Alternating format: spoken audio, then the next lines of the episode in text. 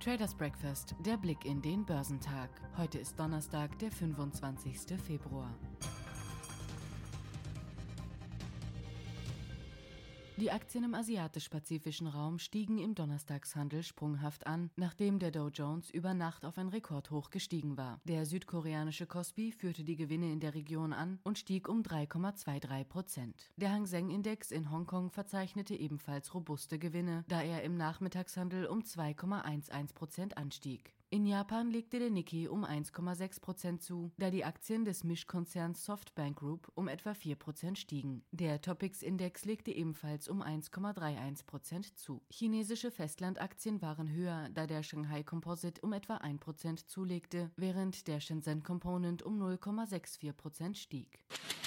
Steigende Ölpreise, unerwartet gute Daten vom US-Immobilienmarkt sowie positiv interpretierte Aussagen von US-Notenbankchef Jerome Powell haben die US-Aktienmärkte am Mittwoch klar nach oben befördert. Dabei stieg der anfangs noch im Minus liegende Dow Jones und gewann letztlich 1,35 Prozent. Der S&P schloss mit einem Plus von 1,14 Prozent. Der in den vergangenen Handelstagen unter Druck gestandene Nasdaq rückte um 0,81 Prozent vor. Powell bekräftigte am Mittwoch seine Ansicht, dass die Wirtschaft Unterstützung braucht. Der Fed-Vorsitzende sagte vor US-Parlamentariern, dass die US-Konjunktur noch einen langen Weg vor sich habe, um die maximale Beschäftigung und das Inflationsziel der Fed zu erreichen. Zu den größten Gewinnern vom Mittwoch zählten die Ölwerte, die von deutlich gestiegenen Ölpreisen profitierten. Die Aktien von Chevron stiegen um 3,7 Prozent und jene von ConocoPhillips um 4,9 Prozent. Die Papiere von Occidental Petroleum schnellten gar um 8,1 Prozent hoch. Die Aktien von Johnson Johnson legten um 1,3 Prozent zu. Nach oben ging es im Leitindex sonst noch für die Bankaktien. Die Papiere von Goldman Sachs kletterten um 3,6 Prozent und jene von JP Morgan um 1,8 Prozent. Zum Spitzenreiter wurden die Titel des Flugzeugbauers Boeing mit plus 8,1 Prozent. Sie profitierten erneut von Hoffnungen auf baldige Corona-Lockerungen, ebenso wie Airline-Aktien. So gewannen American Airlines, United Airlines und Delta Airlines zwischen 2,6 und 8,6 Prozent. Unter den Nebenwerten waren die Aktien von McAfee gefragt. Zuletzt zogen sie um 7,1 Prozent an. Die Titel des Fahrdienstvermittlers Uber verloren 3,7 Prozent. Nach den beschwichtigenden Aussagen von US-Notenbankchef Jerome Powell am Vortag haben Europas wichtigste Aktienmärkte auch zur Wochenmitte davon profitiert und mit Gewinnen geschlossen. Der Eurostox gewann am Mittwoch 0,46 Prozent. Der französische CRC rückte um 0,31 Prozent vor. Der FTSI stieg um 0,50 Prozent. Reise- und Freizeitwerte knüpften am Mittwoch an ihren freundlichen Vortag an und standen mit einem Plus von 1,9 Prozent ganz oben in der europäischen Branchenübersicht. Die Titel des Buchungs Betriebssystemanbieters Amadeus IT gewannen 1,4 Prozent. Für die Aktien des Billigfliegers EasyJet ging es gar um 6,1 Prozent aufwärts. Die Papiere des Touristikkonzerns TUI schnellten um 12,8 Prozent nach oben. Iberdrola gewannen nach Zahlen 1,4 Prozent. Die Aktionäre des Versorgers sollen für 2020 eine etwas höhere Dividende erhalten als ein Jahr zuvor. Für 2021 peilen die Spanier eine weitere Steigerung an. Mit einem Kursrückgang von 1,5 Prozent reagierten die Aktien von Reckitt Beckett Benckiser auf die jüngsten Zahlen des Konsumgüterherstellers. Die Anleger von Lloyds honorierten zunächst die Wiederaufnahme von Dividendenzahlungen mit einem Kursplus von 4,2 Prozent. Im weiteren Handelsverlauf verflüchtigten sich jedoch die Gewinne fast vollständig und die Papiere endeten 0,3 Prozent höher.